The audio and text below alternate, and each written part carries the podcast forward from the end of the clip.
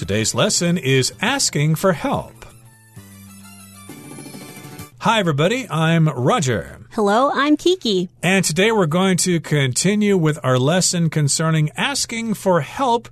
You could ask for help in a lot of different situations. But the situation we're providing you with today, and which we provided you with yesterday, involves conversations in the office. And of course, people work for an office and they work with other people. And of course, they can't do everything themselves. So, of course, they're going to ask their coworkers or people in other departments for help or advice. That's right. And sometimes when we're stuck on a task that we're doing, don't be afraid to ask your colleagues or your coworkers for suggestions or tips because they might be able to help you get through this task a lot easier or better. Exactly. So remember in our last program, Dave was asking Liam for some advice about meeting with a client. It was Dave's first time meeting with a client. And then also we had Liam calling up Tina and he wanted to get some sales figures from her so that he could use them in his presentation. And today we've got a couple of other situations. The first situation is asking for help with a deadline. And this conversation again involves Dave and Liam. Let's listen. 3. Asking for help with a deadline. Dave takes a seat next to Liam in the employee break room. Hey, Liam, I'm really getting crushed by this project deadline.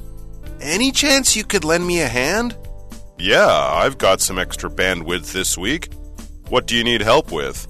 Thank you. If you could pitch in on the data analysis, that would be great. No sweat. I'm pretty comfortable with data analysis. Just send me what you have and I'll dig in. Great! You're a lifesaver. I'll email you the details right away. Happy to help. Teamwork makes the dream work, right? Absolutely. And thanks again. I owe you one.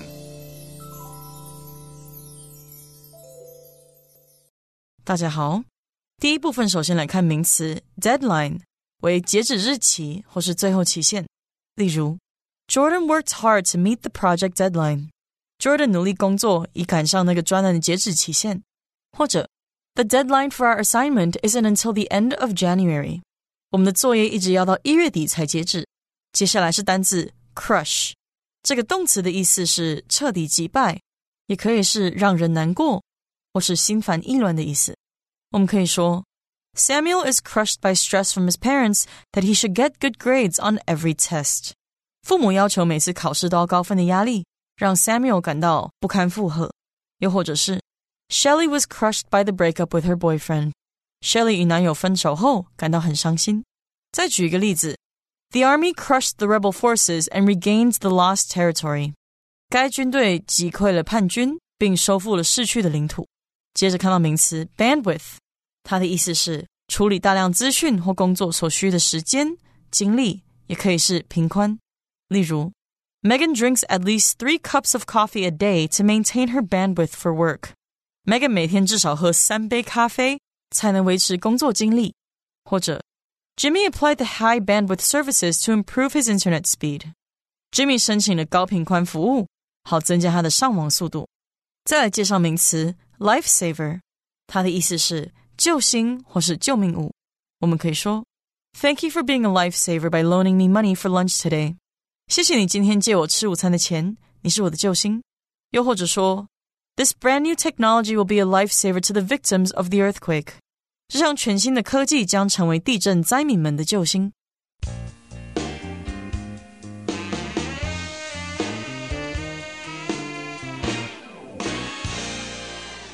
Let's look at conversation three asking for help with a deadline. So, what is a deadline? A deadline is basically the latest time or date in which something must be done or must be completed. So usually when your teacher gives you a homework assignment, they will give you a deadline and they will tell you, oh, the homework is due tomorrow. That is the deadline. So you have to finish your homework by tomorrow. And here in conversation three, Dave takes a seat next to Liam in the employee break room. So Dave is going to ask Liam for some help again. Dave says, Hey, Liam, I'm really getting crushed by this project deadline. Any chance you could lend me a hand? Okay, so in this sentence, Dave said he's getting really crushed by the deadline for this project. If you're crushed, usually it means you are being squeezed into a certain form so that other things can come out of you, like you can crush lemons, for example, to get the juice out of them. And in this particular case, it just means that he's under a lot of pressure. He's not quite sure what to do. He's feeling very anxious about this situation because he's got this project deadline. We also know that Dave is fairly new to the company, so he's probably really nervous about this deadline. He's very upset about it, so he's getting crushed. He's under a lot of pressure any chance, or is there any chance you could lend me a hand? To lend someone a hand, just means to help them, to assist them. Right. And Liam says, Yeah, I've got some extra bandwidth this week. What do you need help with? So in this sentence, we see that Liam says that he's got some extra bandwidth. And usually the word bandwidth, we'll think about your internet bandwidth or some radio bandwidth. And it's basically just some frequency or a range of information that is sent through the air via radio waves or electromagnetic waves.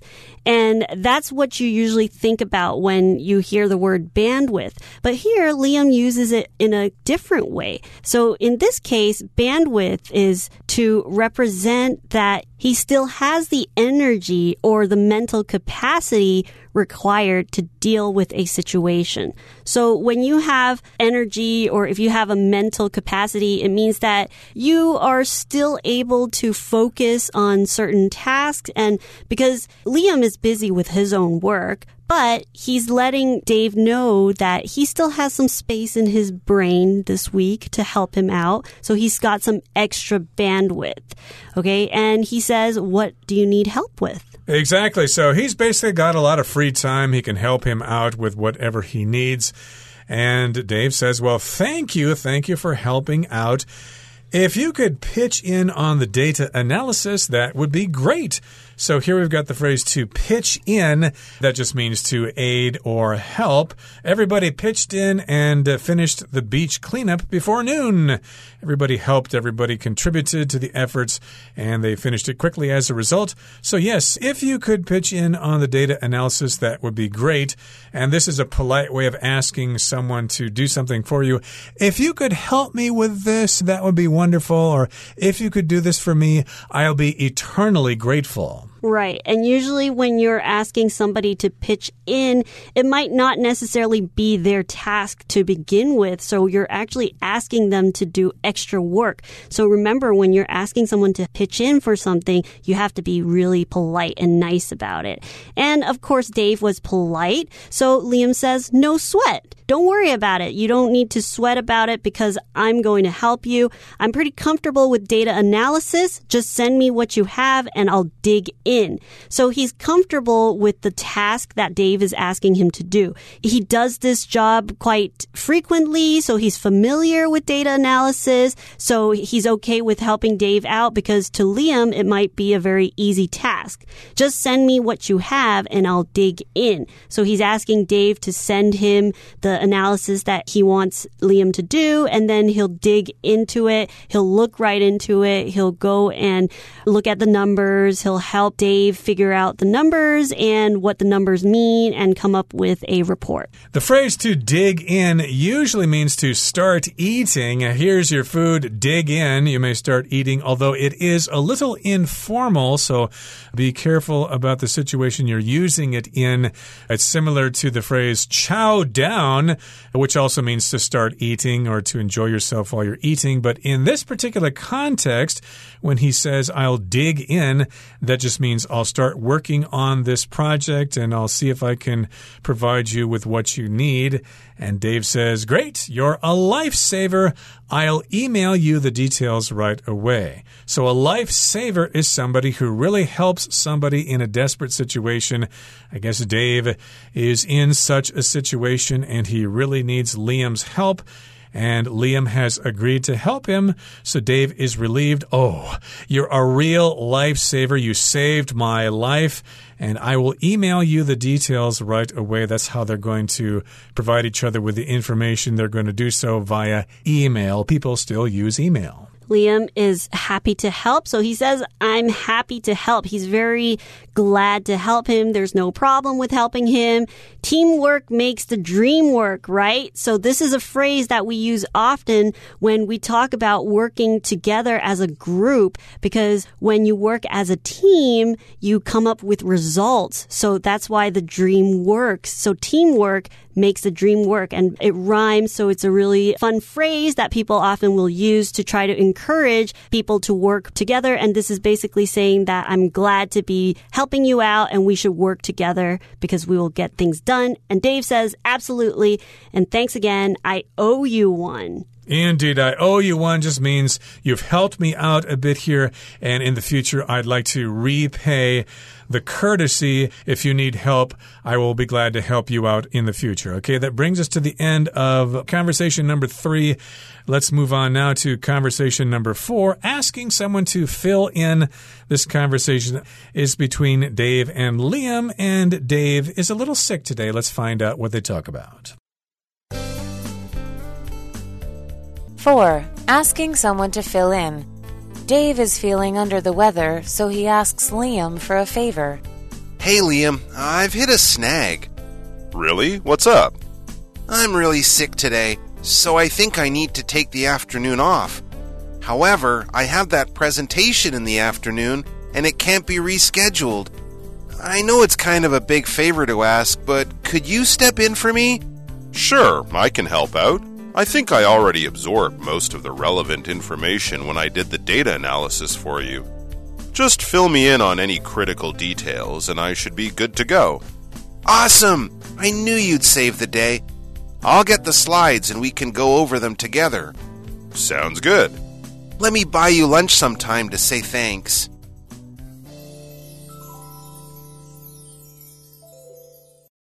第二部分我们看到 absorb 这个动词， 它有理解或是掌握资讯等，也可以是吸收的意思。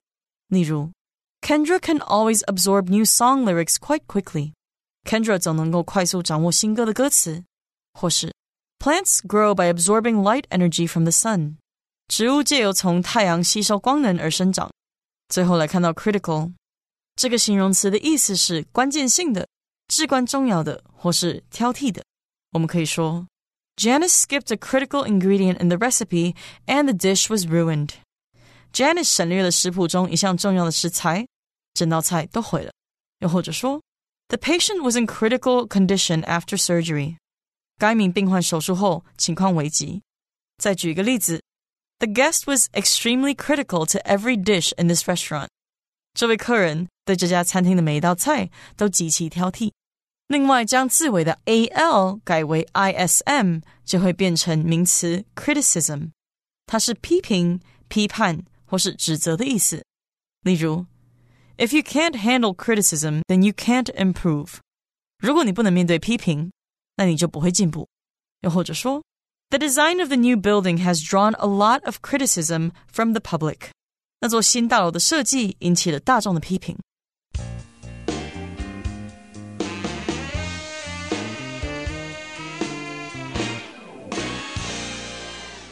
All right, let's talk about part four asking someone to fill in. So, when you're asking someone to fill in for you, you're asking someone to help you take your place in a situation. So, sometimes it's when we're sick and we have to take a day off work. So, you're asking someone to fill in your position, fill in the position for you. And of course, fill in can also mean to fill in a form. So, you're putting some information into something. So Dave is feeling under the weather. So he asks Liam for a favor. Indeed. And that's, of course, when you want somebody to help you with something, you ask them a favor or ask them for a favor. And Dave says, Hey, Liam, I've hit a snag. When I see the word snag, of course, it takes me back to my childhood when I used to go fishing with my brother and we'd stand at the end of the dock and we'd cast our line into the lake and then we'd start to reel the line back in, trolling for northern pike or walleye or whatever. But sometimes we'd get a snag. The lure or the hook would get caught on something underwater, maybe an underwater underwater plant or something or a rock or something, that would be a snag, which means it's an obstacle, it gets in the way, and you can't move forward. Right. And sometimes when people with long hair, they could be brushing their hair with a brush and then, ouch, there's a snag in my hair. And Liam, he's really concerned because Dave has expressed that he's hit a snag. He's faced an unexpected obstacle or a problem, and he says, Really? What's up? What's going on with you? Tell me and I'll help you out. Dave says, I'm really sick today, so I think I need to take the afternoon off. So Dave doesn't feel well. He's come into the office and then realize he's feeling sick, but he can't just leave work. So he needs to figure out how to take the afternoon off and if somebody can fill in for him. Right. So here we've got the phrase to take something off. It could mean to remove a piece of clothing. I hate your sweater. Take that ugly sweater off and wear something better. But in this particular case, it just means to not go to school or not go to work for whatever reason. I need to take the day off. I need to take the afternoon off in this case because Dave is sick. And Dave says, however, I have that presentation in the afternoon and it can't be rescheduled. I'm ill, I'm sick, but I still have to give that presentation. And I suppose Dave is going to ask Liam to fill in for him, to replace him, to substitute for him. And Dave says, I know it's kind of a big favor to ask, but could you step in for me? Could you do it for me? Could you take my place? Could you substitute for me? Liam says, Sure, I can help out. I think I already absorbed most of the relevant information when I did the data analysis for you. So Liam, he says yes right away. He thinks he can help out. He thinks he can help Dave do the presentation because he's already absorbed most of the relevant information. So to absorb something is usually we'll think of a sponge absorbing water or a towel absorbing water. But in this case, it's to absorb information, to soak up or take in this information. And usually you can also be absorbed or fully engaged and interested in something. So because Liam, he's good at data analysis. So when he saw the information, he's been able to absorb it quite quickly and he knows the relevant information already because he did the data analysis for Dave. Right. So Liam is already familiar with this particular presentation. He already sucked in the information. He already absorbed it. He already knows about it. And then Liam says, just fill me in on any critical details and I should be good to go. So here, fill someone in just means to give them the information that they need. Hey, I don't know what happened here. Can you fill me in? Can you give me the details so then I'll know what to do next? So yes, fill me in on any critical details and then I'll be prepared. Critical means very important, something that cannot be missed. You could also say crucial. Give me the important details, the critical details, and if you give me that information, then I'll be good to go, which means you'll be prepared, you'll be ready. Right. So Liam wants to make sure that he has the most important details so that he can do the best in the presentation. And of course, Dave says, awesome. He's really happy that just like that, Liam is ready and says yes to helping him out, says yes to filling in for Dave. So awesome. I knew you'd save the day. He's so happy. And awesome usually is used to describe something that's amazing or very impressive and you feel really good about something. So sometimes when you are very excited or you just accomplish something, you can say that I feel so awesome for finishing all my homework in one afternoon or that concert was so awesome. Did you see her dancing and singing live? That was just amazing. So Dave thinks that Liam is really awesome and he's doing something so great for him. He knew that he'd save the day. I knew you'd save the day. Liam has said yes, so Dave can take the afternoon off. He saved the day because somebody will be able to fill in to do the presentation for Dave. I'll get the slides and we can go over them together. So he'll take the slides out, he'll open up the PowerPoint presentation or the presentation, and then he'll just go through it with Liam. So he'll go through the pages. He will tell and show Liam how to present the presentation. I should mention that many years ago I used a film camera, and if you take pictures with slide film, then you get slides. You put them in a projector, and then you can watch them on the wall. But nowadays, slides are done as part of presentations usually by PowerPoint. There are probably some other software programs out there that do this, but you need to have these presentations in the office to give information to your colleagues or to your clients. So you have those slides. And yes, indeed, Dave will get the slides and then they'll review those slides together and prepare for the presentation. Liam says, Sounds good. I like that idea. And Dave says, Let me buy you lunch sometime to say thanks. So that's how Dave is going to express his gratitude to Liam. He's going to treat him to lunch sometime. I think they should have Greek food. That sounds really good. Okay, that brings us to the end of our discussion for today. Let's listen now to Hanny.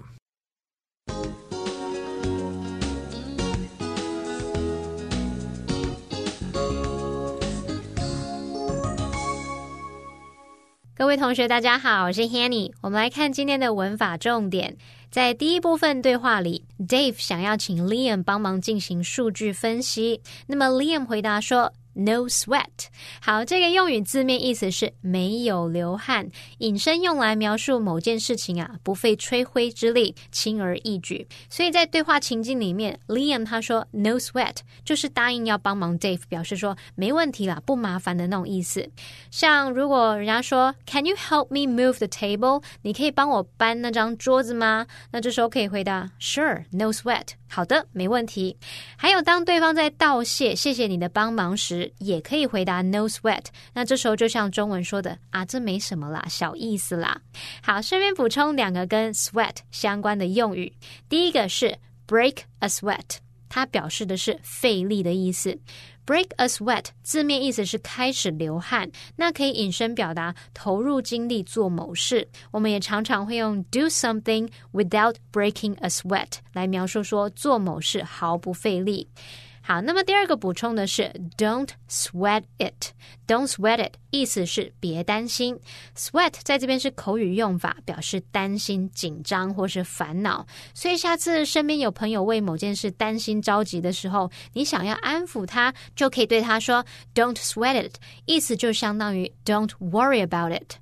好，那么在第二部分的对话里面，Dave 他觉得身体不适。那课文是用说 Dave is feeling under the weather 点点点来表达。我们知道 weather 是天气，under the weather 从字面来看是受天气影响。那这个片语意思就跟 unwell 差不多，用来表达身体不舒服、身体不适。通常啊不会是很严重的疾病。那它常常会搭配动词 feel 一起使用。举例来说。I'm feeling a little under the weather today，就是说我今天身体有一点不舒服。好，那这边也补充两个跟 weather 有关的用语，一个是 fair weather。Fair F A I R 连字号 weather，从字面上来看是天气晴朗的好天气的。不过啊，当我们说 fair weather friends，其实是用来指酒肉朋友，不能患难与共的那种朋友。也就是啊，那些在你发达的时候就跟你做朋友，当你患难或是落魄的时候就消失离你而去的那种人。好，第二个补充的是 weather the storm。Weather 在这里是当动词，它具有平安度过的意思，或者是承受住的意思。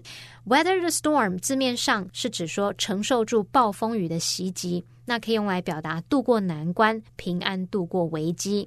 好，那么以上就是今天重点整理，我们来回顾今天单字吧。Deadline. Albert worked all night to meet the deadline for the science project. Crush. Louise believes her experience should help her crush the competition. Absorb. Cody enjoys reading books to absorb new information and ideas. Critical. It's critical to follow the safety rules when handling these dangerous chemicals.